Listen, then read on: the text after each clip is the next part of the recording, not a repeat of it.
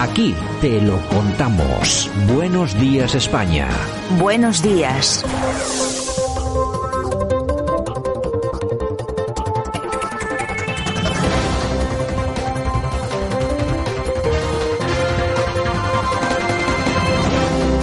Bueno, pues ya estamos en esta portada del 13 de junio 2022. Eh, hoy es lunes, tenemos toda la semana por delante y además una semana bastante movidita porque el próximo domingo tenemos elecciones en Andalucía. ¿Cómo está la cosa? Vamos a verla con nuestro buen amigo y compañero, el profesor Sergio Fernández Riquelme. Don Sergio, ¿qué tal? Buenos días. Muy buenos días, Santiago. Bueno, lo dicho, ¿cómo está la cosita, no? en Andalucía algo se mueve. No sé, no sé exactamente qué, pero algo se está moviendo. En política solo triunfa quien pone la vela donde sopla el aire. Y Juan Moreno Bonilla eh, tiene ya la victoria al alcance de su mano. Dentro de una semana, pues se convertirá de nuevo en presidente de la Junta. La gran incógnita es saber si lo hará solo o en compañía de Vox. Y una segunda incógnita sería saber en qué lugar queda la izquierda española, porque eso será un perfecto indicio de dónde sopla el viento de la política a nivel nacional. Bueno, pues tenemos última encuesta. El PP se consolida cerca de la mayoría absoluta en las elecciones de Andalucía. El candidato popular Juan Moreno obtendría entre 45 y 52 escaños, mientras que el PSOE, al que la encuesta concede un 25% de los votos, lograría entre 30 y 33. Es decir, la diferencia es muy grande. Por su parte, a Vox eh, se anuncia, por lo menos en esta encuesta, un estancamiento que quedaría entre 15 y 18 escaños. Yo no creo que sean tantos los escaños que vaya a sacar el Partido Popular como 55, pero yo creo que Vox va a sacar más de 15, ¿no? Sí, según el sondeo de Sigma 2, el PP se come literalmente a Ciudadanos. Los 14, 15 escaños que podría tener la fuerza en naranja se van todos, absolutamente todos al PP, lo que le da pues la posibilidad de adquirir esa mayoría absoluta soñada desde Génova. Pero dentro de una semana veremos si el PSOE aguanta y logra pues por lo menos este, hacer una oposición medio digna y sobre todo si Vox eh, supera pues las cifras que le están dando las últimas encuestas, donde no supera pues esos 20 escaños y si el efecto Olona pues le permite presionar tanto al nuevo gobierno de Moreno Bonilla para integrarse y cambiar las políticas de la Junta de Andalucía. Sergio, yo no sé cuál es tu impresión. Eh, ¿Crees que, que el efecto Olona eh, se ha venido un poco abajo desde el inicio de campaña? por supuesto, porque Vox había triunfado o estaba triunfando con sus siglas. Nunca había utilizado un rostro potente en un cartel electoral. Por primera vez, Vox ha decidido pues poner a una de sus políticas más destacadas en la primera plana y no sé si la jugada le ha salido bien, porque si dobla los resultados, que es lo que se esperaba con Olona o sin Olona, pues la verdad que el desembarco no ha merecido mucho eh, la pena. Hasta ahora Vox había tenido el éxito, había tenido pues eh, eh, el gran resultado a partir de, de sus siglas, de sus colores y de sus políticas y creo que la apuesta de Macarena Orona veremos dentro de una semana si realmente les resta o les suma. Hay algunos analistas dentro de la propia formación de Santiago Abascal que entre los pequeños problemas que han podido tener en campaña fue ese debate, último debate, en el que Macarena Orona se centró mucho en temas como el feminismo, eh, todo ese tipo de cosas que quizá en este momento, sobre todo por el que estamos pasando, no interesan tanto al votante como, por ejemplo, solucionar la crisis o que se eh, aviste un futuro claro y no oscuro como el de ahora, ¿no? Claro, porque Vox también se había caracterizado por una política profundamente centralista y, nacional, dejando de lado eh, siempre pues las comunidades autónomas y los municipios. Pero ahora, sorpresa, sorpresa, han decidido ir con todo Andalucía, no sé si para intentar mostrar que son una fuerza de gobierno homologable eh, o querían demostrar que ellos también eh, quieren participar en, en, comunidades autónomas que hasta hace dos días pues querían prácticamente suprimir. Veremos eh, dentro de una semana si realmente Vox es capaz de implantarse local y regionalmente con fuerza, eh, más allá de nombres y más allá de caras, o si eh, realmente lo suyo es la política nacional y deben centrarse pues en, en ser pues el segundo de un gobierno del Partido Popular. Bueno, mientras tanto, eh, Moreno Bonilla ha ofrecido una entrevista en El País. El titular, voy a intentar evitar el pacto con Vox, es un, bueno, un titular que bueno, cada uno, yo me imagino que tira mucho al clickbait, pero aparte de eso, el hombre dentro de la entrevista no cierra la puerta a un posible acuerdo con Vox. Me imagino que a estas alturas, tanto ahora como después, sería un suicidio, ¿no? Claro, el, el país está sumando pues a la ola de la victoria del Partido Popular y por eso esta entrevista en el país eh, con un titular, voy a intentar evitar el pacto con Vox. Va a intentar gobernar en solitario, pero elude cerrar la puerta a quienes, a la extrema eh, derecha. Bonilla pues le entra también al juego al país, que es un periódico pues con una implantación nacional muy grande y que antes ponía y quitaba presidentes. Obviamente el Partido Popular va a intentar evitar la foto de Castilla y León o la posible foto de Feijóo con Navascar en, en Andalucía. Eh, creo que no lo van a conseguir, eh, con, por muchos o por pocos escaños. Creo que el PP no va a conseguir esa ansiada mayoría absoluta.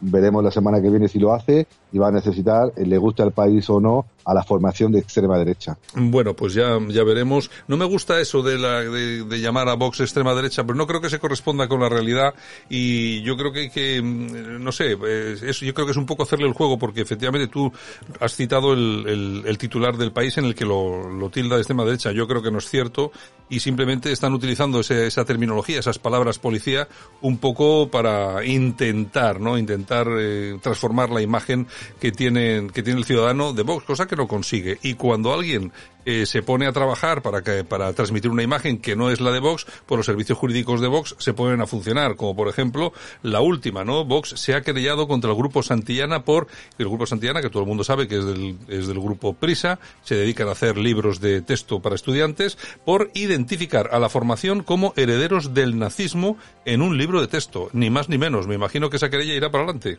Claro, y Ayuso tenía razón cuando denunciaba la ideologización de, la educación en España, especialmente a través de los libros de texto, y uno de ellos, de Santillana, del grupo Prisa, directamente identifica a Vox no con los herederos del franquismo, que tendría su miga, sino con los herederos del nazismo, ¿no? Obviamente, eh, utilizando la, esa caricatura de la etiqueta que hemos dicho antes de extrema derecha para intentar poner ese dique de contención tan deseado por eh, diferentes formaciones de izquierdas eh, frente a Vox para que no entre en los gobiernos. Pero obviamente eh, Vox ha reaccionado muy rápidamente y ha puesto una querella por obviamente insultar no solo al partido sino a sus millones de votantes que no tienen nada que ver con la extrema derecha sino con un partido pues constitucional eh, conservador en lo moral y bastante liberal en lo económico.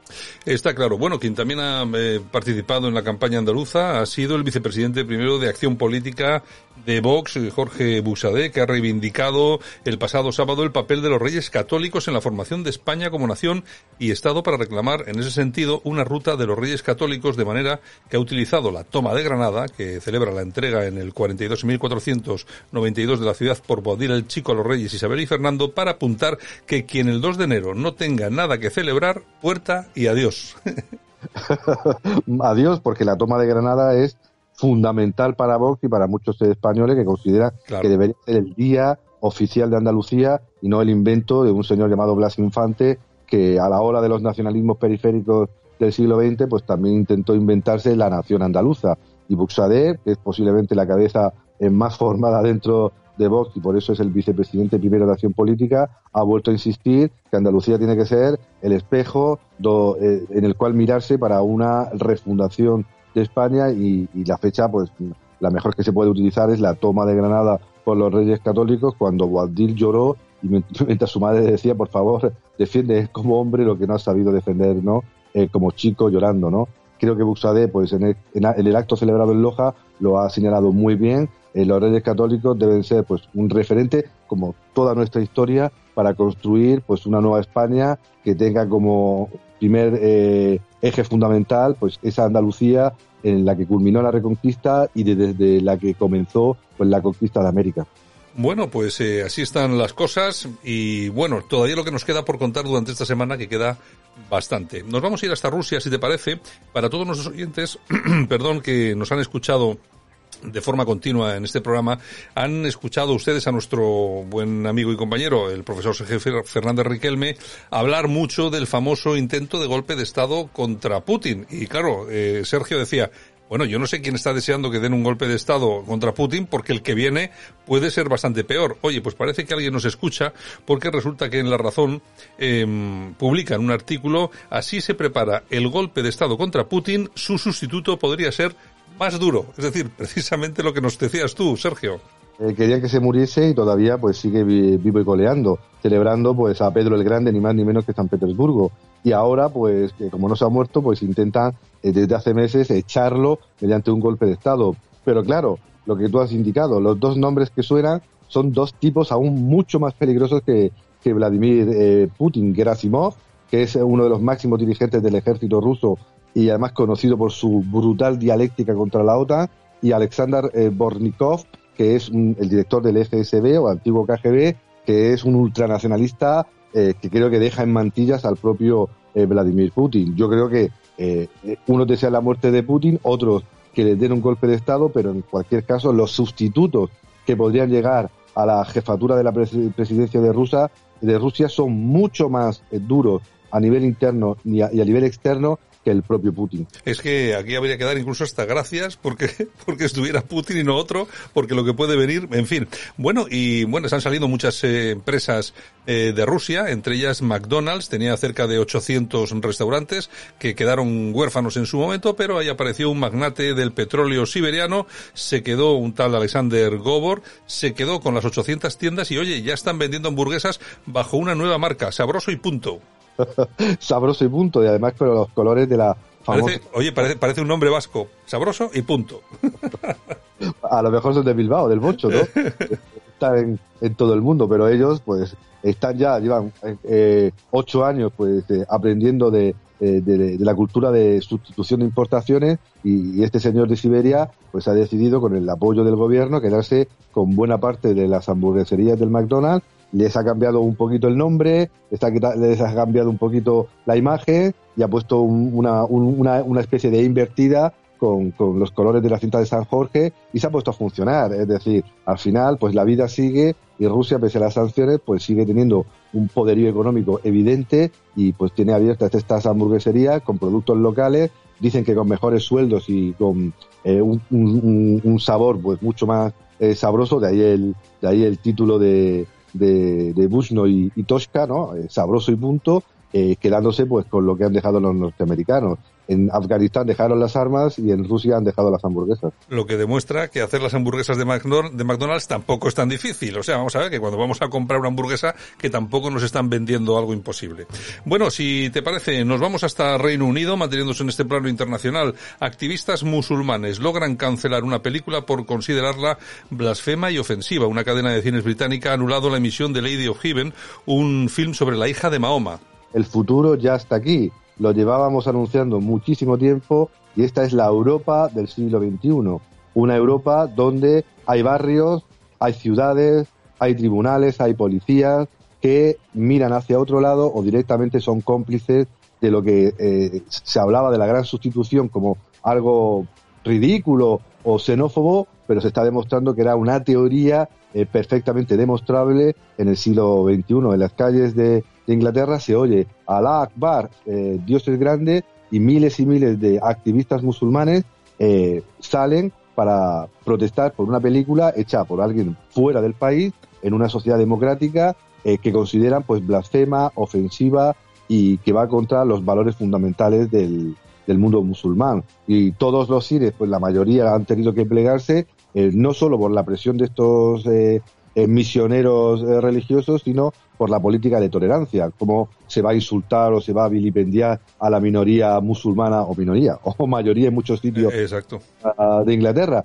Obviamente es mucho más fácil reírse, insultar a Jesucristo, a la Virgen María o a la Santísima Trinidad, que ahí fue su conmemoración, porque sale gratis matar, insultar o escupir a los cristianos, a sus valores y a sus principios, pero cuidado, no choques contra las minorías, especialmente con una minoría que esta sí sale a la calle armada hasta los dientes para defender lo que considera sus valores fundamentales.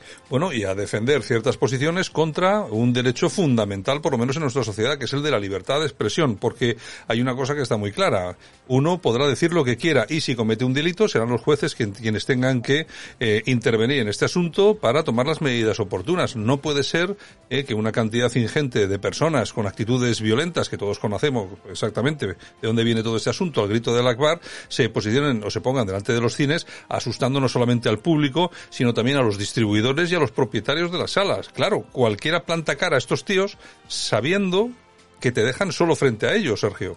Claro, si fuera una ley que protegiera los sentimientos religiosos de todas las creencias, como hacen por ejemplo yo lo podría entender. Aquí no se insulta a nadie, o si se insulta, pues que se vaya a un tribunal. Pero el problema es que es una eh, justicia selectiva, una discriminación positiva, eh, en teoría positiva, contra todas las minorías que se victimizan.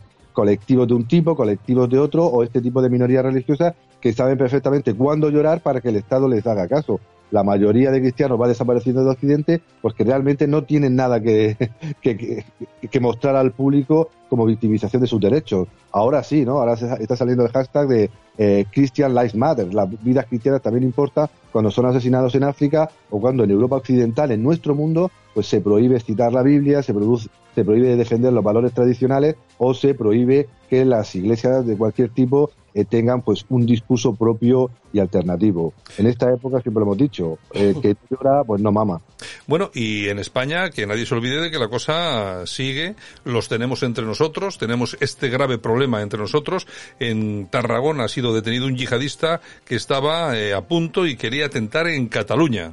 Lo bueno es el titular, en Cataluña, no en el resto de España, ¿no? Menos mal que ha sido solamente en el norte del Ebro y no ha, bajado hacia el sur, pero es otro indicio más de que está llegando al mundo occidental una gran cantidad de población sin control, sin análisis, sin vigilancia, que de repente, de la noche a la mañana, se convierte en yihadista y quiere matar y morir por Alá.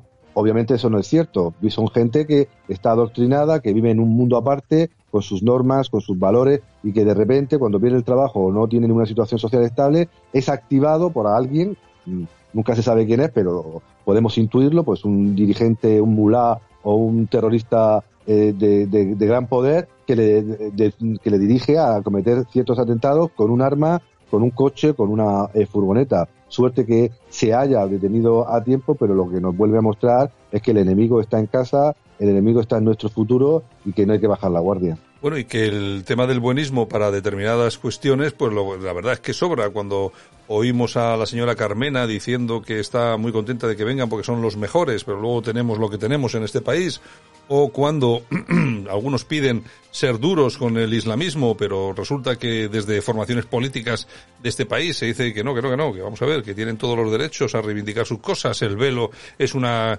es un otra otro símbolo del feminismo. Bueno, es que uno no sabe muy bien por dónde le llegan las bofetadas. La cuestión es que estamos eh, abandonados un poco a la intemperie y en estas situaciones, bueno, más o menos viene actuando menos mal las fuerzas y cuerpos de seguridad del Estado, pero la verdad es que esto no pinta nada bien y desde luego si alguien ha pensado que el tema de los atentados eh, islamistas en territorio europeo finalizó hace ya tiempo, que se olvide. Entre, entre otras cosas porque no finalizó hace tiempo. Los últimos atentados con automóviles o con cuchillos son atentados también y lo que puede venir es lo que puede venir. Hay que tener en cuenta, hay un estudio que dice, me parece que ahora mismo en el mundo hay un 1.500 millones de personas que siguen el Islam, que son eh, musulmanes, pues bueno, hasta ahí no habría ningún problema, pero sí es cierto que eh, hay estudios que valoran que un 1% de esos 1.500 millones eh, tienen instintos asesinos eh, y, que ven con buenos ojos defender eh, por la violencia determinados postulados de su, de su religión. Un 1% de 1.500 millones, Sergio, la verdad es que nos sitúa en un frente de guerra enorme. ¿eh? Son muchos y además persiguen a las mujeres, persiguen a los que dejan la religión islámica, a aquellos que no son fanáticos y son un peligro para sus países y para los nuestros, sobre todo por las políticas del buenismo que consideran que hay eh, culturas eh, mejores, peores o regulares. Y obviamente para nuestra cultura y nuestra sociedad hay culturas que son mucho mejores, que defienden los derechos de los niños, de las niñas, eh, de las mujeres, de los hombres, y que buscan pues el acuerdo y la conciliación y no buscan pues imponer pues su cosmovisión religiosa en otras partes del mundo. Y son muchos, muchos y además financiados, salafistas, wahabistas, etcétera, financiados por aquellos países petroleros que por un lado negocian con nosotros cuando hay una crisis como la de Ucrania, pero por el otro lado se dedican a financiar mezquitas y grupos radicales en nuestro propio territorio, ¿no? Algún día, pues eh, tendremos que, y ahora que se llama, habla de la transición ecológica, tendremos que prescindir de esos países y exigir responsabilidades por esos fanáticos que exportan, pues, a granel. Bueno, hay que recordar a todos nuestros oyentes que nos guste más o nos guste menos, todas las personas que vienen de países eh, islámicos, musulmanes, traen una forma, tienen una visión de, de lo que es eh, la vida, de lo que es el desarrollo de un país que tiene que ver muy poco con nosotros. Claro que hay musulmanes que llegan a España y se integran perfectísimamente, eso no lo duda nadie, pero sí que hay un número muy importante, como estos que estaban en Reino Unido boicoteando cines, que piensan que Europa tiene que ser como sus países y cada vez son más. Aquellos buenistas que piensan que todo el mundo tiene derecho a todo, porque claro, eh, hay personas que dicen que cualquier idea se puede defender en democracia y eso es falso, es mentira. No todas las ideas se pueden defender en democracia. Entre ellas, eh, por supuesto, está que la democracia sea sustituida, por ejemplo, por el islamismo político. Tengan ustedes en cuenta, sobre todo que ahora llega el verano, no podrían ir ustedes a las playas en bikini, no podrían ir con minifaldas, no podrían ir con pantalones cortos, con camisetas. Y esto solamente por citar algunas de las cosas. Estamos hablando de sociedades que son absolutamente diferentes. Y hombre, el buenismo lo único que hace es apoyar a unos en detrimento de otros y aquí quienes pierden somos nosotros que perdemos parte de nuestras libertades y por supuestísimo parte de nuestro dinero, porque todo esto se apoya con muchas ayudas sociales que salen de nuestros bolsillos. En fin, don Sergio, un abrazo, hasta mañana. Un abrazo.